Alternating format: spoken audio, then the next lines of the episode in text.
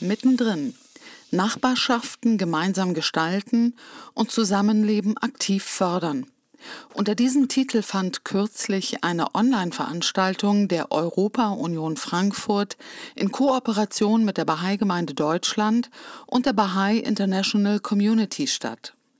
Was es heißt, Lebendigkeit und Zusammenhalt in der Nachbarschaft aufzubauen, hören Sie im nun folgenden Podcast. Sehr geehrte Damen und Herren, liebe Referentinnen und Referenten, liebe Teilnehmerinnen und Teilnehmer, im Namen der Veranstalterinnen der Europa-Union Frankfurt, dem Brüsseler Büro der Bahai International Community und dem Büro für Außenbeziehungen der Bahai-Gemeinde in Deutschland begrüße ich Sie ganz herzlich zu der heutigen Veranstaltung Mittendrin Nachbarschaften gemeinsam gestalten und Zusammenleben aktiv fördern. Sie ist eingebettet in eine europäische Reihe, die vergangene Woche in Brüssel ihren Anfang nahm und hiermit ihr erstes nationales Kapitel schreibt. Daran wird deutlich, dass die Themen der Nachbarschaftsgestaltung und der Förderung gesellschaftlicher Vielfalt im Kontext der Stadtplanung und der Netzwerkarbeit sowohl von europäischer als auch von nationaler und insbesondere auch von kommunaler Bedeutung sind. Wir werden uns in den kommenden 90 Minuten unter anderem den folgenden Fragen widmen. Wie fördern wir ein allseitiges Erleben von Zugehörigkeit? Und wie können städtische und zivilgesellschaftliche Akteure dazu beitragen? Weil wir davon ausgehen, dass Sie alle viele Gedanken dazu beizutragen haben, wünschen wir uns einen interaktiven Austausch. Dazu können Sie sich vorstellen, dass wir gemeinsam an einem Küchentisch versammelt sitzen. Das heißt, während der Impulsbeiträge der Referentinnen und Referenten können Sie jederzeit Ihre virtuelle Hand heben, die Sie finden, wenn Sie unten in dem Zoom-Fenster auf Reaktionen klicken und dann Hand erheben. Außerdem können Sie gerne ähm, auch im Chat Ihre Fragen und Ihre Gedanken bereits anreißen, damit wir dann wissen, ähm, worum es Ihnen geht und wir dann nach den Impulsbeiträgen Ihnen jeweils das Wort geben können.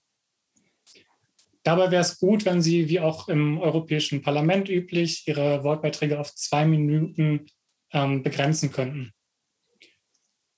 An die Referentinnen wird dann der Diskutant der heutigen Veranstaltung, Herr Martin Bangratz von der RWTH Aachen, mit einem eigenen Beitrag anschließen und das Gespräch mit Ihnen allen dann auch weiter moderieren.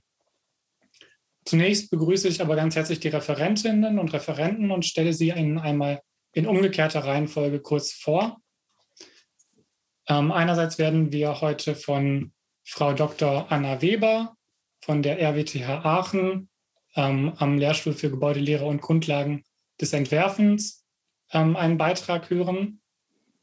Ähm, davor von Frau Stefanie Krauch und von Frau Johanna Hessemer, die hier das Abrahamische Forum in Deutschland vertreten.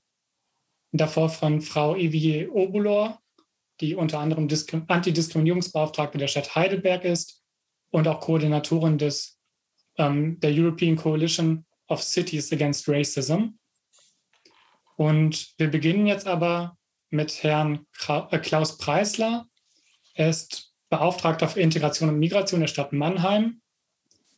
Als kommunaler Integrationsbeauftragter im Dezernat des Oberbürgermeisters in Mannheim verantwortet er verschiedene lokale Aktionsprogramme zur Förderung des Zusammenlebens in Vielfalt und er wirkt in diversen quartiersbezogenen Steuerungsgremien der Stadt mit. Herr Preisler, wenn man Ihre Seite aufruft, findet man ähm, die beeindruckende Mannheimer Erklärung für ein Zusammenleben in Vielfalt. Deswegen meine Frage, wie fördern Sie in Ihrer multikulturellen Stadt Mannheim die Wertschätzung dieser Vielfalt und ein aktives Miteinander? Bitte. ja, herzlichen Dank für die freundliche Einführung und Gruß in die Runde. Ich weiß nicht, ob Sie es kühler haben. Bei mir sind 31 Grad und ähm, das ist einfach eine sehr behagliche Atmosphäre. Also ich schwitze ein bisschen. Ich möchte Ihnen ganz kurz, wir haben äh, drei bis fünf Minuten pro Referentin äh, als Vorgabe, äh, einfach fünf Punkte nennen. Und da ist die Mannheimer Erklärung auch ein Unterpunkt.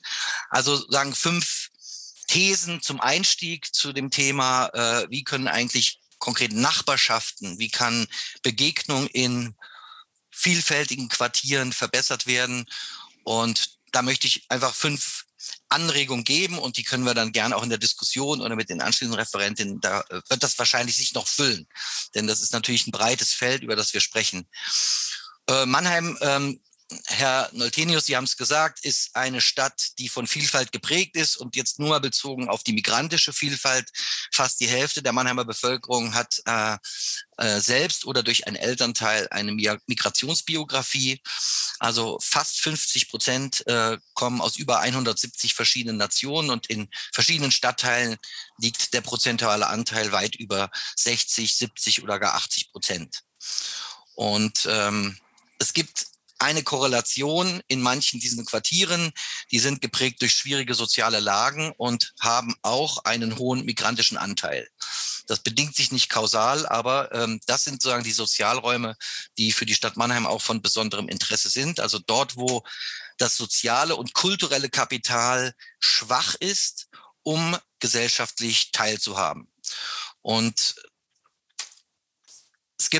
aus meiner Sicht da auch nicht ein Ansatz und der kann alles lösen, sondern ich glaube, äh, wenn man gerade auch quartiersbezogen agieren will, äh, ist das nicht voraussetzungslos.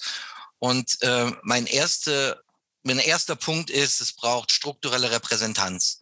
Und ähm, ich werde das jetzt alles kurz halten ähm, und kann auf Nachfrage das gerne dann auch ausführen. Strukturelle Repräsentanz, das gibt es in fast allen Städten. Zum Beispiel jetzt, ich als Integrationsbeauftragter interessiere mich natürlich stärker für sagen die Bevölkerung, die auch eine Migrationsgeschichte hat. Das sind die sogenannten äh, Migrationsbeiräte in den Städten. Ähm, wir sind da in Mannheim schon sehr frühzeitig von einem Wahlverfahren zu einer Berufung äh, umgeswitcht und haben damit sehr gute Erfahrungen gemacht. Also es braucht äh, nicht nur gesamtstädtisch, auch auf Quartiersebene haben wir solche Ansätze, braucht es gerade die Gruppen, die eben nicht, wo es keinen Automatismus der Teilhabe gibt, äh, braucht es gezieltes Empowerment und Strukturen der Repräsentanz.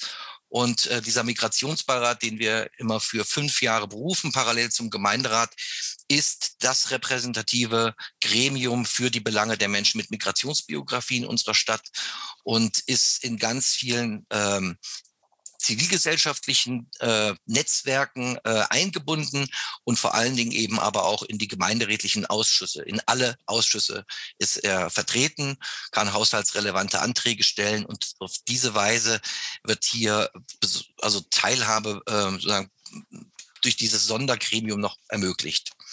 Vor dem Hintergrund, dass bei regulären Wahlen ein Teil der Bevölkerung nicht wahlberechtigt ist und die, die wahlberechtigt sind, aber sehr gering partizipieren. Das ist sozusagen auch ein Grund, warum es diese Beiräte gibt. Also strukturelle Repräsentanz. Der zweite Punkt ist so die Überschrift Vertrauen in Institutionen. Also die Erreichbarkeit dieser ähm, Milieus, die eben nicht, nicht automatisch partizipieren. Das macht sowieso keiner automatisch, aber wenn ich wenig soziales, kulturelles Kapital habe, wie erreiche ich die? Und da ist es eine Binsenweisheit. Wenn ich als Stadtverwaltung keine muttersprachliche Zugehstruktur habe, dann ist es ganz schwierig, auf Menschen, die eben nicht Deutsch sprechen, die neu zugewandert sind, zuzugehen. Deshalb ähm, sind wir in den letzten Jahren immer stärker dazu übergegangen und versuchen auch von Verwaltungsseite mehrsprachige, muttersprachliche solche Ansprechstellen zu schaffen, um gerade auch in prekäre Milieus, will ich mal sagen. Also in Mannheim sind wir sehr stark ähm, gefordert in den letzten zehn Jahren seit dem Beitritt von Rumänien und Bulgarien, also von EU-Binnenmigration, wo ähm, wöchentlich ähm, ungefähr 50 Neuzuwanderer in die Stadt kommen. Vor dem EU-Beitritt hatten wir 50 Neuzuwanderer pro Jahr aus diesen beiden Ländern und mit dem EU-Beitritt und das hat sich jetzt bis heute, setzt sich das fort, haben wir 50 pro Woche. Also da ist ein enormer Zuzug und das sind zum ganz großen Teil Menschen, die in schwierigen sozialen Lagen schon aus dem Herkunftsland gekommen sind. Und da braucht es muttersprachliche ähm, Angebote, um überhaupt ähm, den Kontakt mit diesen Gruppen herzustellen und auch dieses Vertrauen in Institutionen ähm, schrittweise aufzubauen. Äh, ein dritter Punkt, der aus meiner Sicht ganz wichtig ist, äh, und das gilt jetzt äh, vor allen Dingen auch für Verwaltung, ähm, dass da, Verwaltung arbeitet ja sehr zuständigkeitsbezogen. Und wenn wir uns im Sozialraum bewegen, dann habe ich da meine Zuständigkeit.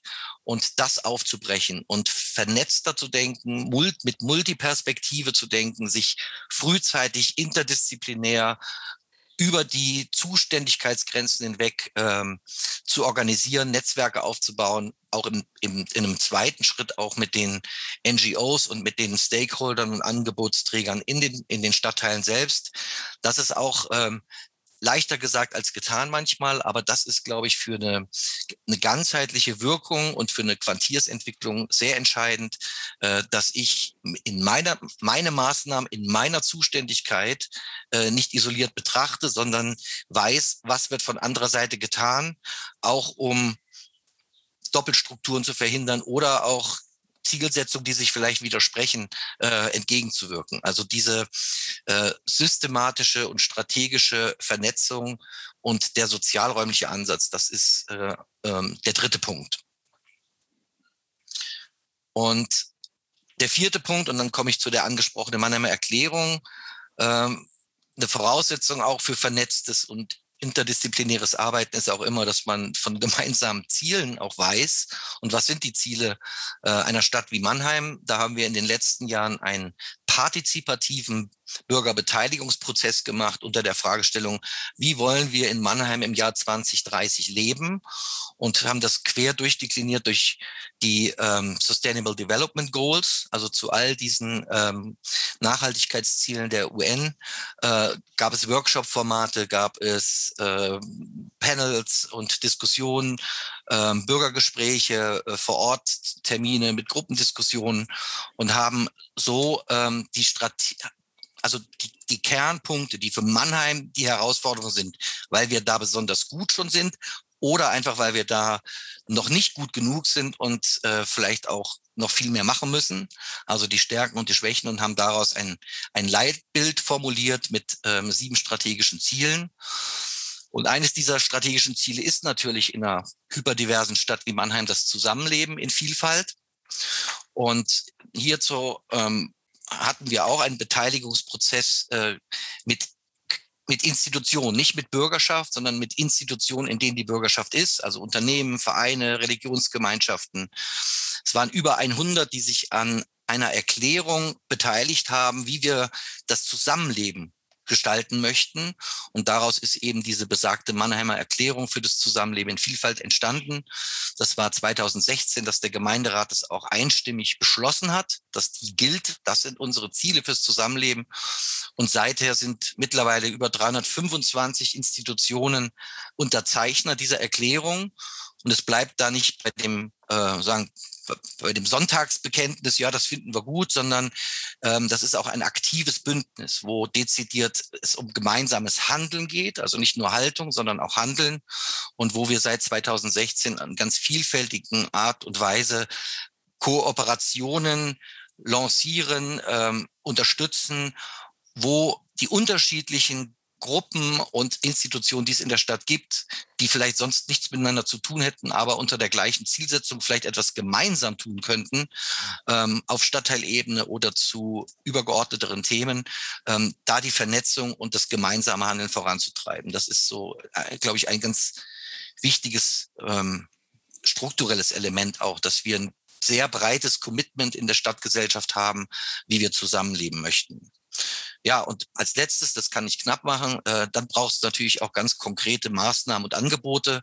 Und da ähm, können wir vielleicht in der Diskussion auch zu dem einen oder anderen Punkt noch äh, vielleicht gut das gute, Beisp gute Beispiele reinbringen, äh, weil ich sehe, dass die Frau Krauch ja auch äh, gleich noch referieren wird. Also gerade der interreligiöse Dialog, der Verständigungsprozess zwischen muslimischen, jüdischen und christlichen Gruppen äh, als die drei größten Religionsgemeinden Konfessionen in der Stadt ähm, haben wir schon seit 1995 Strukturen, die wo wir jetzt merken, wie wichtig das ist, dass wir schon so lange an dieser Dialogarbeit irgendwie arbeiten, weil gerade dann in Krisen- und Spannungssituationen, wir hatten jüngst äh, ja wieder ähm, sagen die die Konfliktsituation in Nahost, die dann sofort auch in Städte wie Mannheim aufschwappt und dass da äh, nicht erst begonnen wird, sondern dass wir da auf ähm, Vertrauenspersonen, Ansprechpartner zurückgreifen können, äh, die dann ähm, in ihre Gemeinden und gemeinsam auch ähm, befriedend diesen Konflikt äh, diskutieren können und gemeinsam da Zeichen setzen können. Also die fünf Punkte zum Eingang von mir. Ich glaube, jetzt habe ich sogar fünf Minuten schon überschritten. Entschuldigung. Aber ähm, das aus Mannheim so kurz. Ganz herzlichen Dank, Herr Preisler, dass Sie uns teilhaben lassen an der Zielsetzung der Stadt Mannheim, aber auch an dem Prozess, wie man denn ähm, dahin gekommen ist, überhaupt diese Ziele zu definieren und festzulegen. Und wir freuen uns sehr, dann auch im Laufe der Veranstaltung noch mehr über konkrete Maßnahmen und Angebote ähm, zu lernen. Ich frage mal in die Runde, ob es ganz konkrete Nachfragen oder Gedanken ähm, schon zu diesem ersten Beitrag gibt. Dann können die gerne an dieser Stelle auch schon geäußert werden.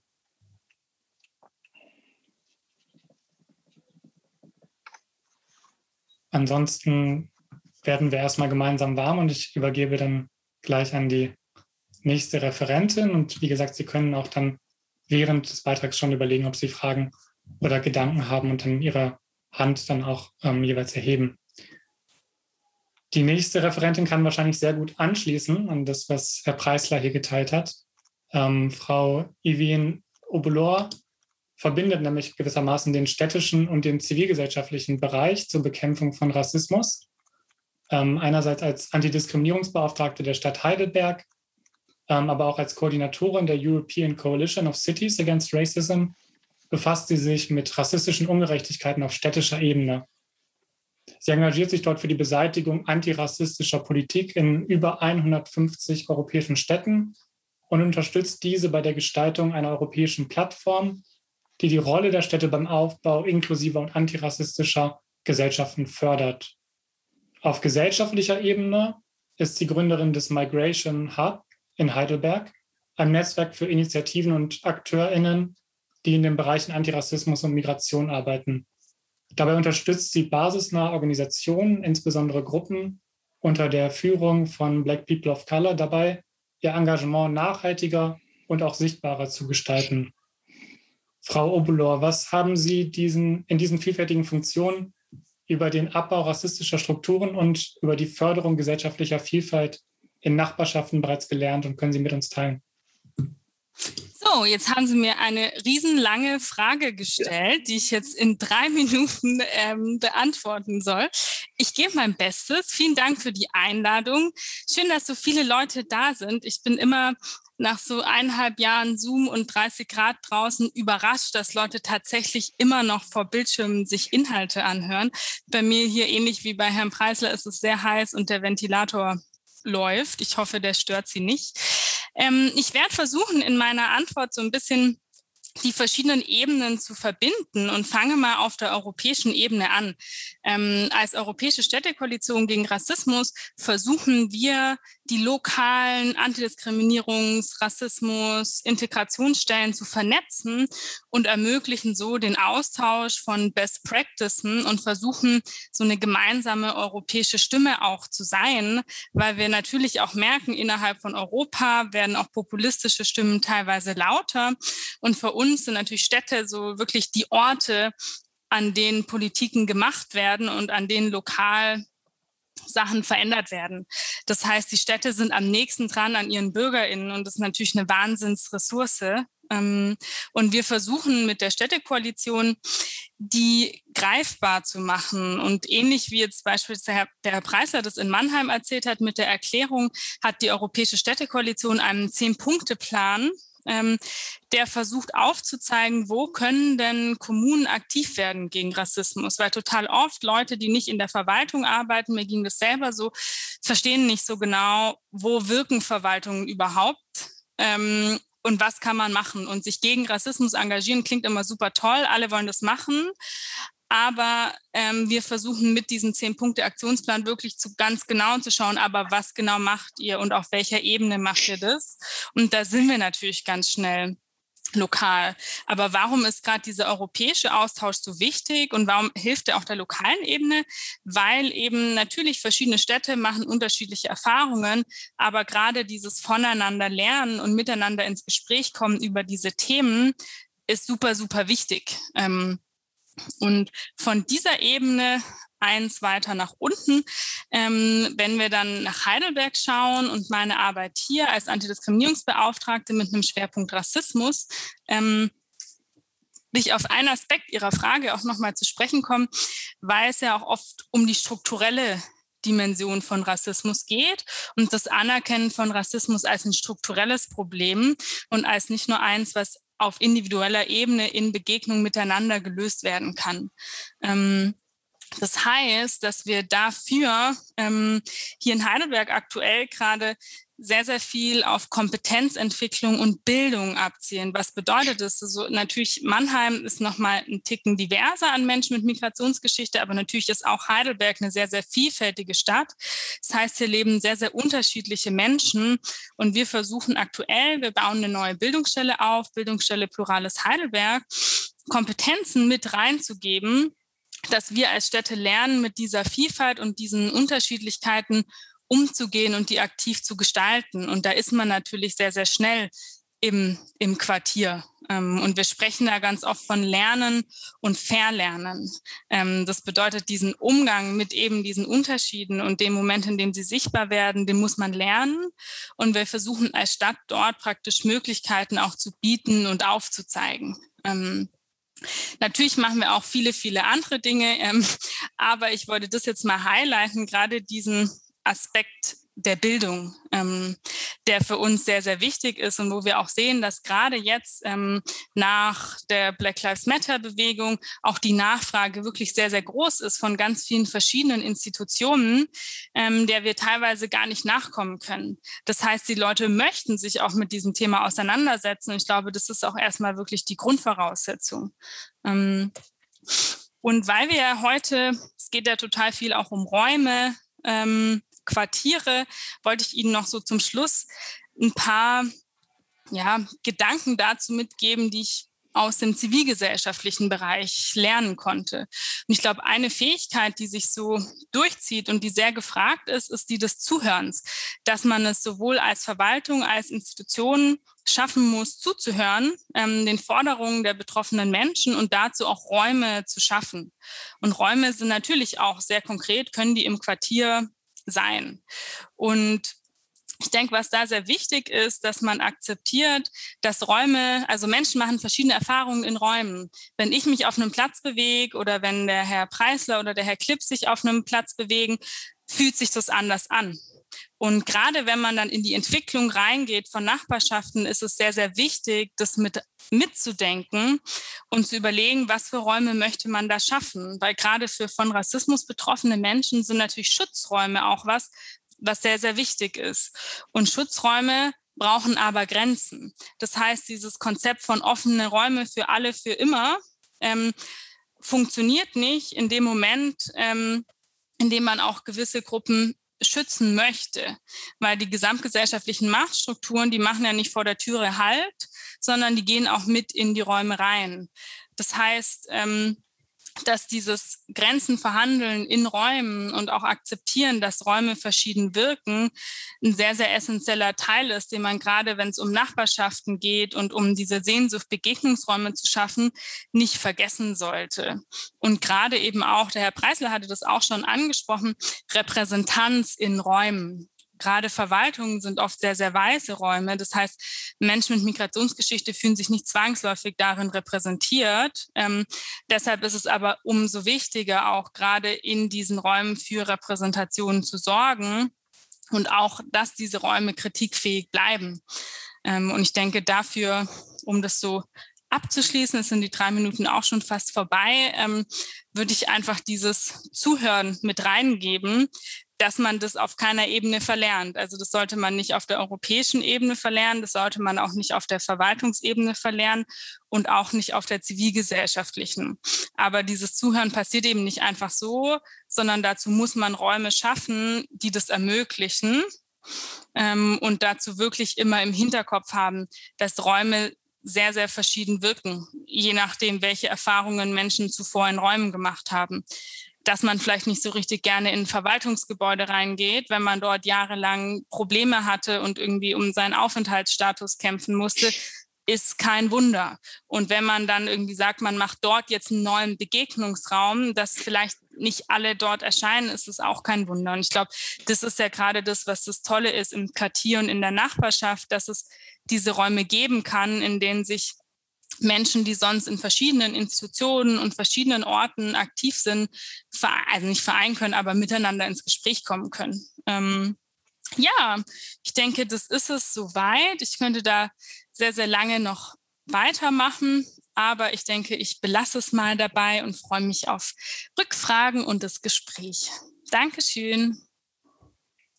Herzlichen Dank, Frau Obolor. Wir können Ihnen auch noch stundenlang weiter zuhören und freuen uns auch, wenn Sie nachher noch weitere Beiträge liefern. Ähm, vielen Dank, dass Sie auch nochmal auf den Wert von Bildung eingegangen sind. Ähm, es freut mich sehr zu hören, dass die Nachfrage jetzt auch durch Black Lives Matter, auch wenn es natürlich eine traurige ähm, Ursache hat, aber dass dadurch die Nachfrage ähm, zumindest gestiegen ist nach solchen Bildungsangeboten. Ähm, und die Fähigkeit des Zuhörens ähm, ist ja sowohl eine, die den individuellen Bereich betrifft, als auch den strukturellen, wie Sie ja beschrieben haben, durch die Schaffung von Räumen. Und ich würde, um das auch zu üben, würde ich gerne auch nochmal die Möglichkeit an dieser Stelle an die Runde geben, ähm, Beiträge zu teilen, Gedanken oder Fragen, ähm, damit wir über diese Aspekte ähm, auch in Austausch treten können. Ich sehe hier eine erste Frage von Dr. Mitra Detweiler, bitte. Ja, ähm, vielen Dank für beide Beiträge. Ich hätte eine Frage an Frau Obolor. Sie sprachen im Zusammenhang mit äh, Bildung, dass auch die Kompetenz, mit Vielfalt umzugehen, äh, dass darauf eingegangen wird. Können Sie ähm, konkreter beschreiben, um welche Kompetenzen es sich dabei handelt, äh, die besprochen werden? Äh, ich meine, eins ist natürlich dieses Zuhören und dass man äh, die äh, Grenzen der Räume anerkennt. Haben Sie mehr ähm, Kompetenzen, die äh, wichtig sind, um mit Vielfalt umzugehen? Aber klar, also ich denke, ähm, es hängt natürlich sehr, sehr viel davon ab, was denn jetzt Vielfalt genau bedeutet. Und ich glaube, da gibt es ganz, ganz viele verschiedene Verständnisse.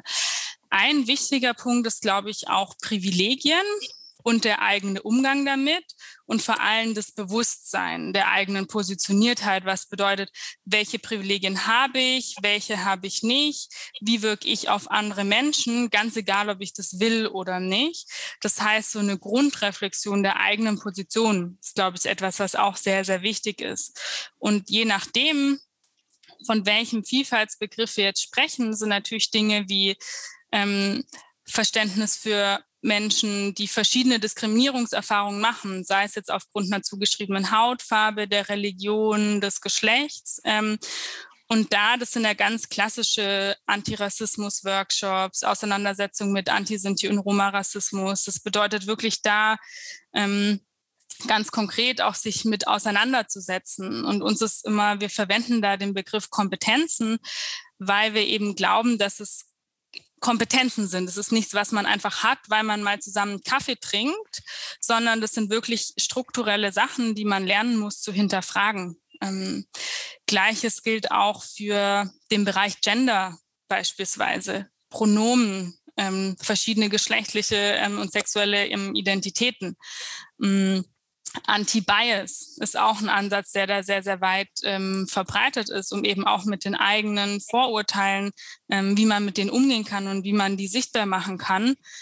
Aber auch so ganz klassische Sachen, wenn man eine heterogene Gruppe hat. Was braucht man denn, damit man in dieser Gruppe arbeiten kann? Was braucht es für eine Moderation? Wie kann man so eine Moderation gestalten? Also da kann man, glaube ich, wirklich endlos weitermachen. Ähm, Genau, ich hoffe, es hat ein bisschen geholfen. Ja, vielen Dank. Dankeschön. Gerne. Sehr schön, vielen Dank. Das ist ein gutes Beispiel dafür, sich mit den Nachfragen und auch den Antworten recht ähm, knapp zu halten und in diesen zwei Minuten zu bleiben. Vielen, vielen Dank, das hat schon mal sehr gut funktioniert. Ähm, daran können wir anknüpfen. Ähm, unsere nächsten beiden Referentinnen, das hatte Herr Preisler vorhin schon angesprochen, arbeiten für den interreligiösen Verein Abrahamisches Forum in Deutschland. Frau Stefanie Krauch ist insbesondere für das Projekt Abrahamische Teams zuständig und Frau Johanna Hessemer insbesondere für das Projekt Religion für biologische Vielfalt. Beide Projekte zielen darauf ab, zivilgesellschaftliche Gruppen, insbesondere religiöse Menschen, zusammenzubringen und sind auf aktives Handeln ausgerichtet. Das setzt natürlich zunächst auch einen konstruktiven Austausch voraus. Die Frage an Sie beide, wie gelingt Ihnen das in Ihren Projekten und wie schätzen Sie das gesellschaftliche Bedürfnis nach Partizipation und interkultureller Verständigung ein? Ich weiß, dass Sie auch eine Präsentation vorbereitet haben, deswegen habe ich gerade Ihnen ermöglicht, den Bildschirm zu teilen. Frau Hessemer, wenn das nicht klappen sollte, können Sie mir kurz Bescheid geben. Ja, ich probiere es gerade. Ja, da, danke, lieber Jascha. Ich glaube, das gelingt. Es ist sichtbar, denke ich. Ähm, ich hoffe jetzt einfach, dass meine Inter Internetverbindung mitmacht. Die hat vorhin ein bisschen gewackelt. Ähm, ich freue mich, dass wir anschließen können an unsere Vorredner. Ich habe mir da schon so ein paar Punkte notiert. Wir wollten in aller Kürze ähm, unseren Verein vorstellen und ein paar konkrete Ideen, wie wir Partizipation regional und überregional ermöglichen wollen. Ähm, das Abrahamische Forum existiert jetzt fast seit 20 Jahren. Wir haben dieses Jahr dann Jubiläum. Äh, es ist ein interreligiöser Verein gemeinnützigen Charakters, der äh, etwa 35 Mitglieder hat ähm, aus den abrahamischen Religionen und wir arbeiten auch mit Kooperationspartnern aus der Wissenschaft, aus dem Naturschutz, ähm, aus, den, aus verschiedenen Künsten zusammen. Und ähm, unsere beiden Projekte stellen wir gleich näher vor. Ähm, es steht hier schon der ähm, Gedanke, der auch in unserer, Sat der unserer Satzung zugrunde liegt, ist die Berufung auf die Gemeinsamkeiten in den Religionen, auf den Stammvater und auf das, was mit Abraham verbunden wird, also zum Beispiel das Prinzip der Gastwirtschaft, äh, Entschuldigung, der Gastfreundschaft. Es ist zu heiß heute und ähm, des sich gegenseitigen Kennenlernens und Einladens. Ähm, ich wollte dann, Johanna, kannst du genau eins weitergehen?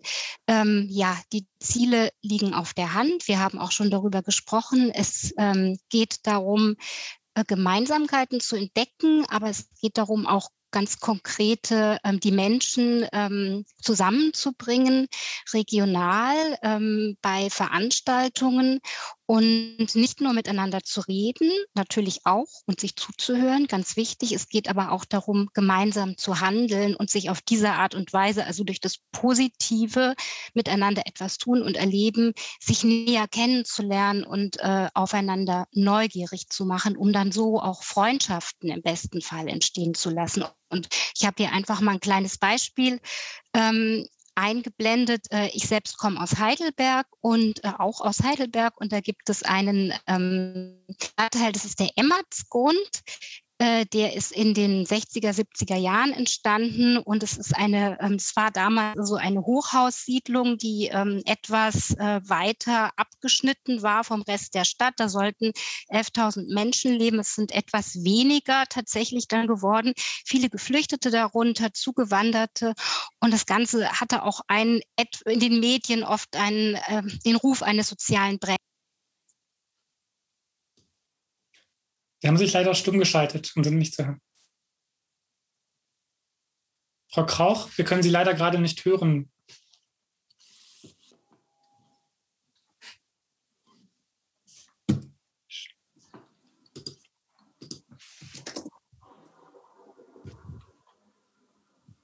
Entschuldigung, ich habe gesehen, ich war gar nicht hörbar. Das waren aber nur die letzten 20 Sekunden. Können Sie mich hören? Die letzten 20 Sekunden fehlten. Jetzt höre ich nichts mehr. Wir hören Sie. Okay. Ähm, bin ich hörbar? Okay, gut. Danke. Dann versuche ich es dann versuche ich es doch mal in aller Kürze. Ähm, ich habe gesprochen über ein Projekt des Abrahamischen Forums äh, mit einem abrahamischen Team, das ähm, in äh, Heidelberg, also auf dem Emmertsgrund, ähm, verschied also Kinder in die Stadt gebracht hat, in die Synagoge um Dialog anzuregen und Begegnung zwischen Juden und ähm, vielen Kindern oder Familien ja mit muslimischem Hintergrund, die sich tatsächlich, also die noch nie in die Synagoge gekommen sind. Und ähm, ja, der Heidelberger Rabbiner hat danach eine Führung gemacht und das, äh, ist einfach mal ein Beispiel für ein Erlebnis, wo tatsächlich Begegnung in neuen Räumen, also die man sonst keine Möglichkeit hat oder die man sich vielleicht auch nicht traut, weil man nicht weiß, wie betreten kann. Johanna, könntest du noch mal eins weiter blättern? Danke. Ähm, wir haben verschiedene ähm, Veranstaltungsformate. Im dem letzten Jahr ist natürlich vieles online gelaufen. Das hat den Vorteil, dass man überregional arbeiten kann. Ansonsten arbeiten die abrahamischen Teams mit äh, Schulklassen zusammen.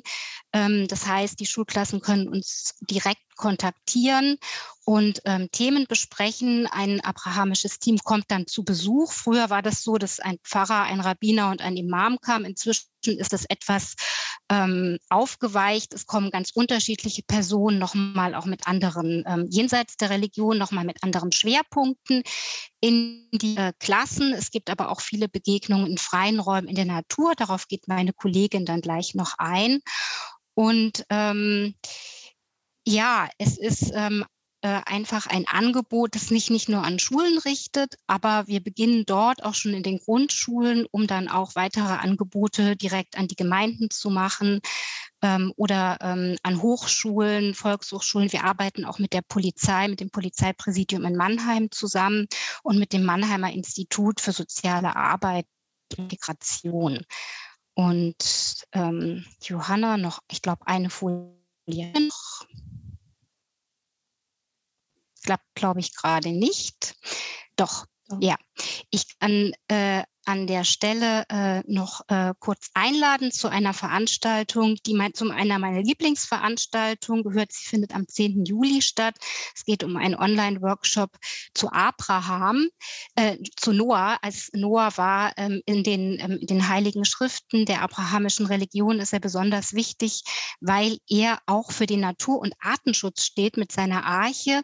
Und in dem Workshop am 10. Juli wird es darum gehen, die Noah-Geschichte interreligiös zu besprechen sprechen und auch ähm, über szenisches Spiel zu erleben und sich mit bedrohten Tierarten auseinanderzusetzen, die auf der roten Liste stehen. Ich schicke das einfach mal die Einladung in den Chat und äh, übergebe, da wir jetzt gerade beim Thema sind, an meine Kollegin. Ja, danke Steffi. Ähm, dann mache ich mal weiter mit unserem zweiten Projekt, das heißt Religionen für biologische Vielfalt. Und das ist eigentlich daher entstanden, äh, dass wir gesagt haben oder dass wir gesehen haben, Klimawandel, Artenrückgang, äh, in der Natur verändert sich ganz viel, da müssen wir eigentlich was tun. Und in heiligen Schriften ähm, steht ja auch das Gebot, ähm, die Natur zu wahren, ähm, sich auf die Schöpfung einzulassen, die Schöpfung zu bewahren, da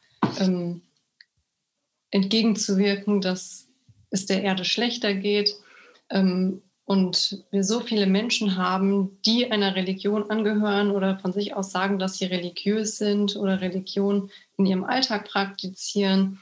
Und dann war die Idee, dass wir diese Menschen eigentlich zusammenbringen, auch mit Leuten aus dem Naturschutz, um gemeinsam an diesem Ziel zu arbeiten, ähm, Klimawandel aufzuhalten, nachhaltiger zu leben, ähm, Ressourcen zu sparen. Erstmal so über unseren Alltag, über unser Handeln ähm, in Bezug auf Natur weiter nachzudenken und auch da ein bisschen Bildungsarbeit zu leisten.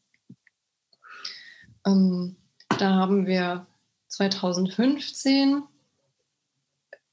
eine gemeinsame Erklärung herausgegeben, in der neun verschiedene Religionsgemeinschaften ähm, mit der Wissenschaft, mit Leuten aus dem Naturschutz zusammen sich Ziele gesetzt haben, wie das gelingen kann. Unter anderem ähm, wollen wir eine Plattform bieten, damit Menschen zusammen in Kontakt kommen können mit Religion, ohne Religion, egal welcher Glaubensrichtung, die sich einfach für diese Thematik interessieren. Ähm, es wurde gesagt, dass ein Arbeitskreis geschaffen wird, der berät und ähm, so wissenschaftlich zur Seite steht und ein Fundament nochmal gibt zu den Aktivitäten, die wir anbieten. Es wurde gesagt, dass wir ähm, Run-Teams, also Religion- und Naturschutzteams aufbauen wollen mit Leuten aus den Religionen, aus der Wissenschaft, aus dem Naturschutz, um gemeinsam an einem Thema zu arbeiten. Da komme ich auch gleich nochmal drauf. Ähm, oder die religiösen Naturschutztage. ähm, zu etablieren, wo gezielt nochmal auf diese Thematik eingegangen wird. So zu den Run-Teams, die sind eigentlich so ähnlich wie die abrahamischen Teams, zu denen meine Kollegin eben schon erzählt hat. Nur dass da die Besonderheit noch ist, dass dieser Bereich Naturschutz noch mit angesprochen wird und wir da noch eine Vertretung aus dem Naturschutz haben, einen Experten, der mhm. mit der Thematik auskennt, wenn jetzt zum Beispiel was über ähm, Bäume angeboten werden soll, dass noch wer angefragt wird, der sich speziell mit Baumpflanzungen auskennt oder mit verschiedenen ähm, Baumsorten oder Obstsorten oder Streuobstwiesen, dass man da noch einen Input von der Naturseite hat. Auch hier arbeiten wir hauptsächlich mit Schulen zusammen, aber generell ist es offen für alle, die daran interess äh, interessiert sind. Ähm, hier ist mal ein Foto von so einer Run-Veranstaltung. Das war in Bad Lippspringe im Glaubensgarten, wo eine Familienrallye angeboten wurde mit verschiedenen Stationen, wo man sich informieren konnte über Bienen und Insekten und Kleinstlebewesen, wo es an verschiedenen Stationen ähm, Übungen gab oder Aktivitäten für Kinder. Es konnte ein Insektenhotel gebaut werden, es konnten äh, Informationsbroschüren durchgeblättert werden, dass so für jeden und jede Altersgruppe was dabei war, äh, wofür man sich begeistern konnte.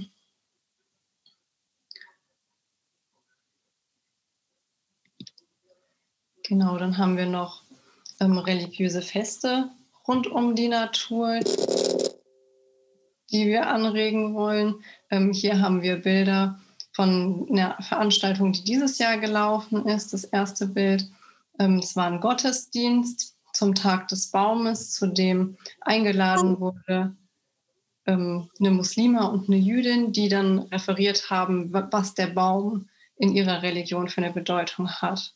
Und dann wurde auch nochmal rausgegangen in, in den Garten ähm, was auch eine sehr schöne Veranstaltung war. Die Bilder daneben, die zeigen die Emir Sultan Moschee hier in Darmstadt, die ähm, ihr, ihr, ihr Brachland vor der Moschee aufgewertet haben und dann eine Blühfläche draus gemacht haben für ähm, Insekten und andere Kleinstlebewesen.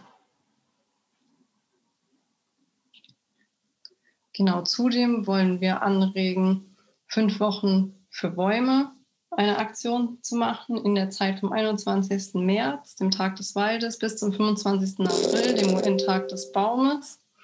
Ähm, wir sehen schon, ich habe da aufgelistet noch andere UN-Tage, die alle mit äh, Natur zu tun haben, wo, wo man dann in dieser Zeit viele verschiedene Veranstaltungen machen kann über Baumpflanzaktionen, über Baumerkennungsrallyes äh, mit Kindern oder ähm, Streuobstwiesen besuchen oder selbst auf dem Balkon erste Setzlinge ziehen. Also da ist alles möglich, was man sich ähm, vorstellen kann und wozu man Interesse hat. Genau, dann haben wir noch die religiösen Naturschutztage, die immer im September stattfinden, dieses Jahr vom 12. September bis zum 19. September, wo wir tatsächlich gebündelt in einer Woche ähm, Veranstaltungen anbieten wollen, die sich mit dieser Thematik beschäftigen, die sich mit Religion und Natur auseinandersetzen, um auch da eine größere öffentliche Wirksamkeit zu bekommen, wenn Veranstaltungen in mehreren Städten stattfinden, alle zu dem gleichen Thema, dass die Presse mehr darauf aufmerksam wird, dass man auch sehen kann, ja, da gibt es Interesse, da gibt es was, was gemacht werden muss. Wir leben alle auf dem gleichen Planeten. Es ist alles, es liegt in unserer Hand, wie die Zukunft gestaltet werden kann. Und es wäre ja schön, wenn wir da zusammen dran arbeiten. Auch hier habe ich nochmal zwei Bilder eingefügt. Das oben rechts ähm, war von einer Gehmeditation, die letztes Jahr in Köln stattgefunden hat, von den Zen Peacemakern. Und das Bild unten links stammt von der Veranstaltung aus Frankfurt, wo es um Pilze ging. Also das sieht man jetzt auch in der Pilzsuppe. Und das Besondere an dieser Veranstaltung in Frankfurt war, dass ähm, die Professorin, die die Veranstaltung gehalten hat, nicht nur Spezialistin war für Pilze, sondern auch noch einen buddhistischen Hintergrund hatte und somit ähm, schön dieser Bogen geschlossen werden konnte zwischen ähm, Religion und Natur. Genau. Dankeschön. Herzlichen Dank an Sie beiden für diesen sehr interessanten Beitrag. ähm, dass Sie diese ganz konkreten Projekte auch geteilt haben. Ähm, Sie haben es ja selbst auch gesagt, dass ähm, Religionsgemeinschaften unterschiedliche kulturelle Hintergründe repräsentieren, aber eben ein, eine Umgebung teilen, eine Natur, in der sie leben ähm, und da gemeinsam durch ihre Projekte zusammenkommen, sich begegnen und auch ganz aktiv ins Handeln kommen tatsächlich. Das ist, glaube ich, ein sehr schönes Beispiel dafür, wie das auf örtlicher Ebene funktionieren kann. Ich würde auch an der Stelle nochmal gerne in die Runde fragen, ob es da Nachfragen oder auch ähm, Gedanken zu gibt, die dazu gerne geteilt werden möchten. Dann können Sie gerne wieder diese virtuelle Hand heben, wenn Sie auf Reaktionen klicken und dann Hand erheben oder auch winken. Ich sehe das uns auch. Herr Preisler möchte gerne reagieren, bitte. Ja, ich möchte nur ganz kurz äh, unterstreichen nochmal, ähm, das waren jetzt ganz schöne Beispiele. Ähm, einfach auch um so bestimmte äh, Stigmata zu verhindern. Also dass zum Beispiel Migranten-Selbstorganisationen äh, im Grunde immer nur dann eingebunden werden, wenn es um Migrations- oder Integrationsfragen geht, weil wir in Mannheim auch die Erfahrung machen, gerade das Thema Klimaschutz, Artenvielfalt, ähm, Energie einsparen, also das sind so Themen, äh, wo sich ganz neue Allianzen bilden. Und ähm, es, es waren drei Migranten-Selbstorganisationen, die im letzten Jahr den, den städtischen Umweltpreis gewonnen haben. Also da bieten sich nochmal ganz neue Möglichkeiten der, der Teilhabe und der, der Sichtbarkeit des Engagements, äh, wenn man das ein bisschen öffnet und da selber so diese ähm, Stigmatisierung ein bisschen fallen lässt. Deshalb fand ich jetzt das, ähm, die Verbindung zwischen Naturerhaltung, ja, Schöpfung Gottes, die Natur und ähm, diese Themen zu verbinden, das ist, glaube ich, ein sehr fruchtbarer Ansatz, um ähm, eine breite Teilhabe von ganz unterschiedlichen Gruppen zusammenzuführen, weil die Interessen sind ähm, sehr allgegenwärtig bei allen. Dankeschön. Als nächstes bitte Frau Oboler. Ja, daran anknüpfend, glaube ich, ist ja schon auch interessant, grundsätzlich bei den Themen jetzt Klimawandel, ähm, sich die kolonialen Kontinuitäten, die dort oft mitspielen, anzuschauen. Also wir sehen ja so, Fridays for Future ist groß geworden als eine weiße, junge europäische Bewegung, wohingegen es natürlich längst auch Menschen of Color gab im globalen Süden ähm, und natürlich auch die ja, Kolonialismus mit auch verantwortlich ist. Deshalb ist, glaube ich, auch aus dieser Perspektive die Partizipation von Rassismus betroffenen Menschen, wenn es um diese Themen geht, super, super wichtig. Und konnten wir auch in Heidelberg sehen. Wir hatten ähm, eine Veranstaltung, wo es um koloniale Kontinuitäten im Klimaaktivismus ging, die wir zusammen mit der lokalen Fridays for Future und Black Lives Matter Bewegung gemacht haben. Und zwar sehr interessant zu sehen, ähm, was das praktisch bedeutet, mit einer rassismuskritischen Linse ähm, auch auf Themen zu schauen, denen man es nicht von vornherein unterstellt, dass sie was damit zu tun haben. Und würde auch, glaube ich, hier nochmal stark machen, dass es ja nicht immer, also so dieser Begriff Migrant und Menschen mit Migrationsgeschichte ist ja immer die Frage, wo hört er auf und wann fängt er an? Dass es ja, glaube ich, längst Menschen gibt, also zum Beispiel meine Generation oder noch eine Generation, auf die der Begriff Migrant nicht mehr so wirklich passt, wo aber nach wie vor noch Teilhabehindernisse aufgrund von rassistischen Zuschreibungen bestehen. Ähm, und ich glaube, das ist, äh, wollte ich auch nochmal vermerken, weil ich jetzt, glaube ich, total oft auch diesen Begriff ähm, gehört habe. Ähm, und es liegt, glaube ich, natürlich auch an den Unterschiedlichkeiten der Stellen vom Herrn Preisler-Nier, weil er natürlich für Integration zuständig ist und ich für Antidiskriminierung. Aber ich glaube, das zeigt ganz schön auch so die Bandbreite, wie verknüpft diese verschiedenen Themen sind. Ja. Ja, vielen Dank, dass Sie auch nochmal auf diesen wichtigen Aspekt eingegangen sind. Ähm, Miriam Nadine Amin, bitte. Ja, meine Frage zielt in so eine ähnliche Richtung. Ähm, ich bin ganz begeistert, äh, wie Sie nachbarschaftlich wirken und äh, inwieweit Sie äh, herstellen, dass alle sozusagen an Projekten teilnehmen können. Und gleichzeitig ähm, ist es ja so, dass wir gesellschaftliche Ungleichheiten haben, dass es Diskriminierung äh, gibt, dass Menschen unterschiedliche Erfahrungen, unterschiedliche Hürden erleben im Alltag. Und da wäre meine Frage einfach, inwieweit denken Sie die mit? Also das, da könnte man ein Beispiel nehmen und sagen, wie ist das zum Beispiel mit Information? Ähm, welche Zugänge haben alle Zugang zu Information, dass sie teilnehmen können und ähm, haben auch alle Nutzen davon? wenn sie sich beteiligen und die Teilhabe wird ja von ihnen ermöglicht. Also das wäre für mich einfach nochmal interessant. Dankeschön. Genau, wenn ich da gleich darauf antworten darf. Also wir versuchen ähm, möglichst niederschwellige Angebote ähm, anzubieten oder Veranstaltungen anzubieten, ähm, um möglichst alle Leute anzusprechen, die Interesse haben, daran teilzunehmen und nicht ähm, jetzt schwierige Themen aufzugreifen, wo Konflikt oder wo großes Konfliktpotenzial herrscht, sondern halt tatsächlich über diesen Bereich ähm, des Naturschutzes zu gehen, der uns ja alle angeht und ähm, unsere Materialien, die wir zu dem Thema rausgeben, also zum Beispiel die, ähm, die er äh, Erklärung wo, die ich am Anfang erwähnt habe, wo unsere Ziele aufgeschrieben sind. Ähm, die findet man auch auf Englisch und Arabisch bei uns auf der Homepage. Ähm, und alle anderen Sachen ähm, sind bis jetzt, ich sag mal in Anführungszeichen, nur barrierefrei, aber immerhin schon barrierefrei, dass wir auch da Menschen ansprechen können.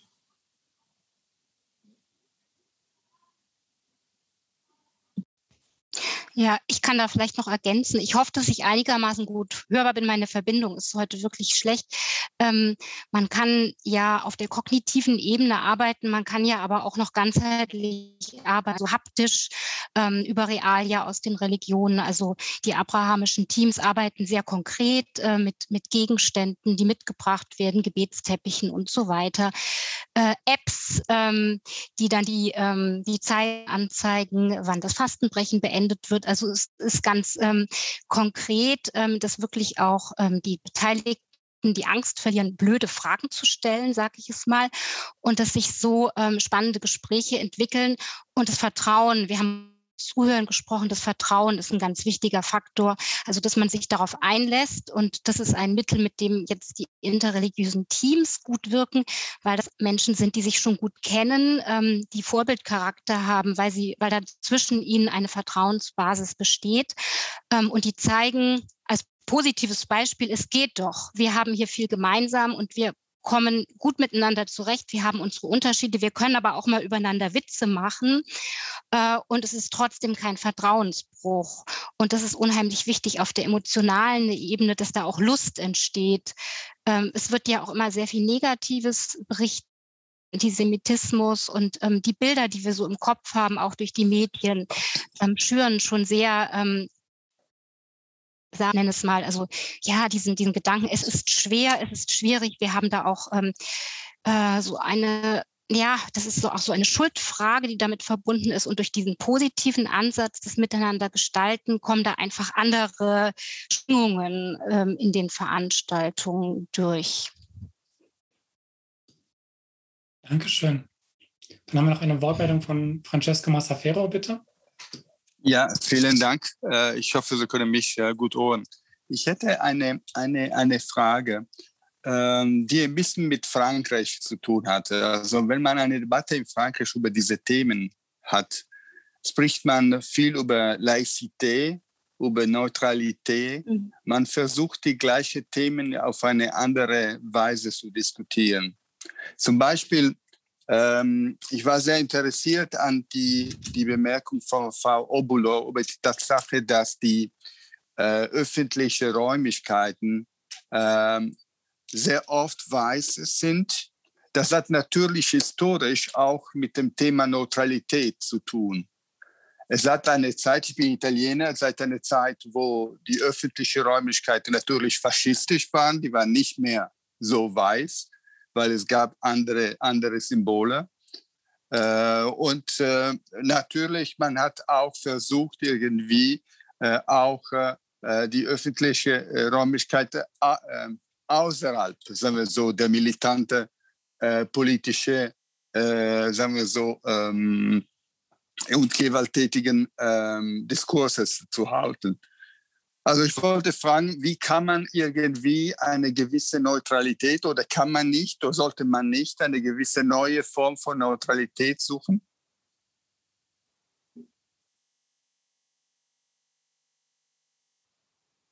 An wen ist denn die Frage? An, an, an, an Frau Obulor. Ich, ich, ich hoffe, ich, ich, ja, ja. ich, nee. sehe, ich es äh, richtig. G gerne. Ich wusste nur nicht, ich dachte, wir bleiben in der soll ja, ich okay. antworten? Sie können gerne antworten. Bitte. Mhm. Ähm, genau, also ich glaube, der, ähm, aber das ist jetzt auch sehr meine persönliche Haltung. Also da kann ich jetzt nicht, ähm, weil ich ja sehr viele Hüte ähm, auf habe, ist das jetzt eher meine Meinung. Ähm, ich glaube, der Begriff Neutralität ist sehr, sehr schwierig, was der bedeutet und aus wessen Perspektive was neutral ist. Ähm, und ich glaube, wenn wir uns jetzt Institutionen anschauen, deren Aufgabe ja ein Stück weit ist, praktisch für die Bevölkerung zu arbeiten und diese auch zu repräsentieren, ist natürlich lange die Bevölkerung wesentlich diverser, als das ihre Institutionen sind. Und ich denke auf jeden Fall, da würde ich Ihnen zustimmen, dass es in Teilen historisch gewachsen ist.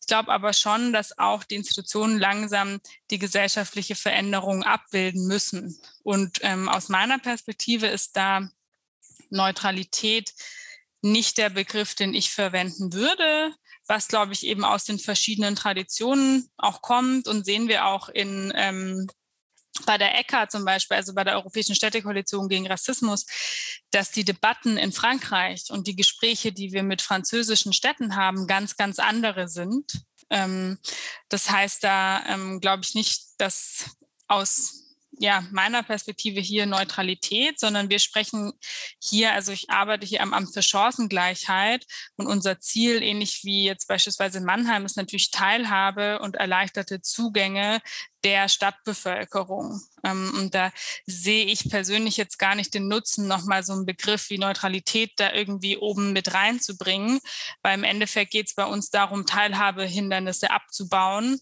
um möglichst vielen Menschen den Zugang zu ermöglichen. Ähm, ja. Vielen Dank für die Antwort. Ähm, ich hatte im Chat eine Wortmeldung bekommen von Frau Rachel Bayani und danach dann bitte Herr Preisler. Und dann müssen wir so langsam zur nächsten Referentin kommen, damit wir da auch noch genug Zeit haben, auf Ihren Beitrag einzugehen. Rachel Bayani, bitte.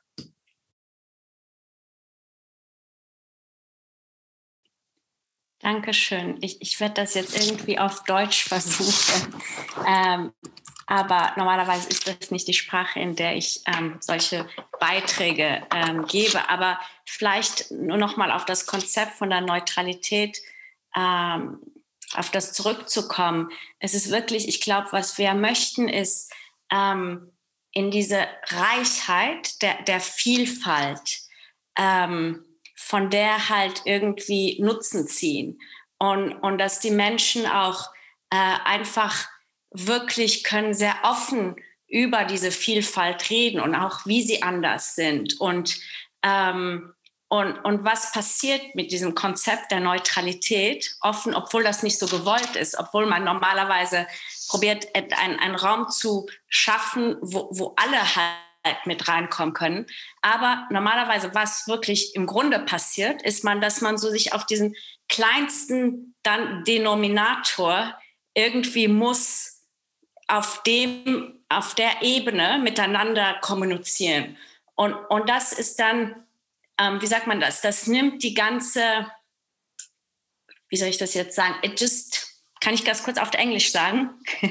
It just strips um, really the the whole conversation that people need to have with each other of that wealth um, that diversity um, brings. Und das ist auch, was wir oft sehen, zum Beispiel ähm, besonders zum Beispiel religiöse Gemeinschaften äh, sind sich dann fühlen sich sehr sehr unwohl, weil sie dann zum Beispiel über verschiedene Sachen nicht dürfen reden. Und das sind oft diese Sachen, die, wo wirklich ihre Identität drin ist. Ähm, die, dieses Konzept von dem äh, zum Beispiel Geistigen und so, dass das kommt oft, darf nicht in diese Räume mit reingebracht werden. Und, und deshalb ist das ein bisschen äh, halt, ähm, wie sagt man das, beeinschränkend. Vielen Dank. Herr Preisler, bitte. Ja, ganz kurz. Ich möchte eine Brücke bauen zu, zu den finalen Referentinnen zur äh, Technischen Hochschule in Aachen. Und einfach ein ganz ähm, Pro ein Problem, was Stadtplanung heute in großen deutschen Städten hat. Und zwar ähm, bekommen Sie auch mit, die großen christlichen Kirchen verlieren Mitglieder. Gemeinden müssen reduziert werden. Kirchengebäude in den Städten werden aufgegeben. Und gleichzeitig gibt es neue Religionsgemeinschaften, die auch repräsentative Gebets- und Gotteshäuser anstreben. Und es ist immer wieder mindestens äh, schwierig, wenn nicht sogar konflikthaft, wenn eine orthodoxe Gemeinde oder eine muslimische Gemeinde äh, eine Kirche oder eine Moschee irgendwo in der Stadt äh, nicht im Gewerbegebiet, sondern da, wo die Menschen leben, etablieren will. Äh, und dann hört man ganz oft seitens der Verwaltung, ja, aber pff, das muss doch wachsen im Quartier. Und natürlich kommen die eritreisch-orthodoxe Gemeinde, äh, die kommen nicht aus einem Stadtteil, sondern die kommen aus der ganzen Stadt und aus der Umgebung. Also wir haben ein völlig verändertes religiöses Gemeindeleben, aber wir funktionieren in der Verwaltung immer noch mit, sagen, Konzepten von vorgestern, wo Religion ganz stark an Sozialräume gebunden ist und an eine Gemeinde, die rund um das äh, Gotteshaus lebt. Und hier eine andere Haltung, eine andere Perspektive und anderes Verständnis einzubringen. Das ist, äh, glaube ich, also das ist im Moment so eine Herausforderung, an der ich auch in der Verwaltung in Mannheim, wo wir gerade dran sind, weil wir einfach sehen, dass viele Religionsgemeinschaften den Raumbedarf haben. Und da möchte ich einfach nochmal äh, sagen, die Kritik von Frau Obolo an dem Neutralitätsbegriff unterstreichen. Ich glaube, diese religiöse Vielfalt, die muss auch sichtbar sein durch Repräsentation. Und äh, da machen wir es, glaube ich, den Religionsgemeinschaften einfach noch viel, viel zu schwer, wenn wir in diesen klassischen Mustern von vorgestern verbleiben. Vielen Dank, Herr Preisler. Jetzt haben Sie uns schon neugierig gemacht auf die nächste Referentin durch Ihren Einstieg ähm, und haben auch schon so ein bisschen Ihre Arbeit vorweggenommen. Dr. Anna Weber ist Architektin und leitet am Lehrstuhl für Gebäudelehre und Grundlagen des Entwerfens der RWTH Aachen ein wirklich sehr interessantes studentisches Projekt zum partizipativen Selbstbau in migrantischen Kontexten im In- und auch in, im Ausland. Ähm, Frau Dr. Weber, Sie können das mit Sicherheit viel besser erklären, als ich das könnte. Ähm, was können wir uns darunter vorstellen und was haben Sie dadurch bereits über die Förderung des Zugehörigkeitsgefühls gelernt? Ja, ähm, Vielen Dank für die Vorstellung und vielen Dank, Herr Preisler, für die Brücke. Ich werde versuchen, sie zu gehen, ohne jetzt schon sicher sagen zu können, dass das äh, funktionieren wird. Ich, ich teile mal eben meinen Bildschirm. So, hier. Äh, weil es um Architektur geht und um Sprachlichkeit und dann sind die Bilder unabdingbar wichtig. Ähm, ich werde heute auch keine religiösen Bauwerke zeigen und vielleicht lassen sich einzelne Ideen trotzdem übertragen, auch auf andere Kontexte. Ähm, ich werde es versuchen und ich bin mir fast sicher, dass das gelingen kann.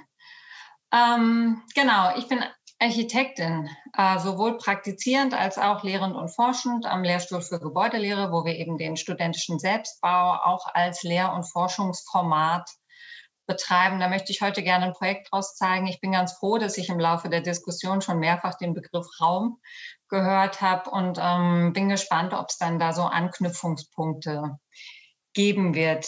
Ich habe mich in meiner Dissertation mit migrantisch initiierten Architekturtypen in Deutschland beschäftigt. Das heißt, ich habe mir Räume und Architekturen angeguckt, deren Bauherren migrantisch waren ähm, und da habe ich mir nicht herausragende Einzelbeispiele angeguckt, sondern solche, von denen es viele ähnlicher Art gibt, die eine große Ähnlichkeit in der Architektur oder in den räumlichen Eigenschaften besitzen und dann meistens auch im Programm. Und das ist ein Phänomen, das wir innerhalb der Architektur als Typologie bezeichnen können, nur so ganz kurz, um den Begriff anzureißen. Worüber ich heute gerne reden möchte, ganz kurz, ist der Zusammenhang zwischen Architekturtypologie, Gebrauch und Rezeption.